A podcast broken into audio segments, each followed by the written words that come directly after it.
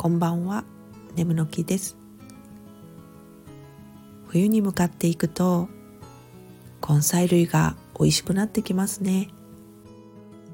近頃は鍋の回数も増えてきたので大根がいる時は葉っぱ付きのを一本丸々買うようにしてます。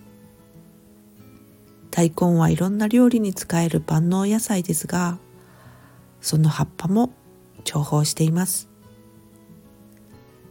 細かく切って湯がいた葉っぱを塩で揉んであったかいご飯に混ぜるとなめしになるしごま油で炒めてから白だしとちりめんじゃこで和えるとこれもご飯のお供に。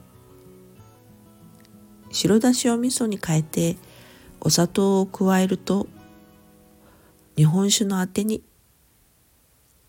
梅干しおかかも相性がいいし汁物の具にしてもいい。おかずが少ない時のお助けマンです。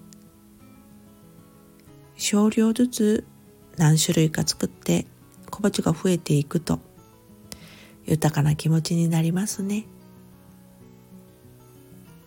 それではまた。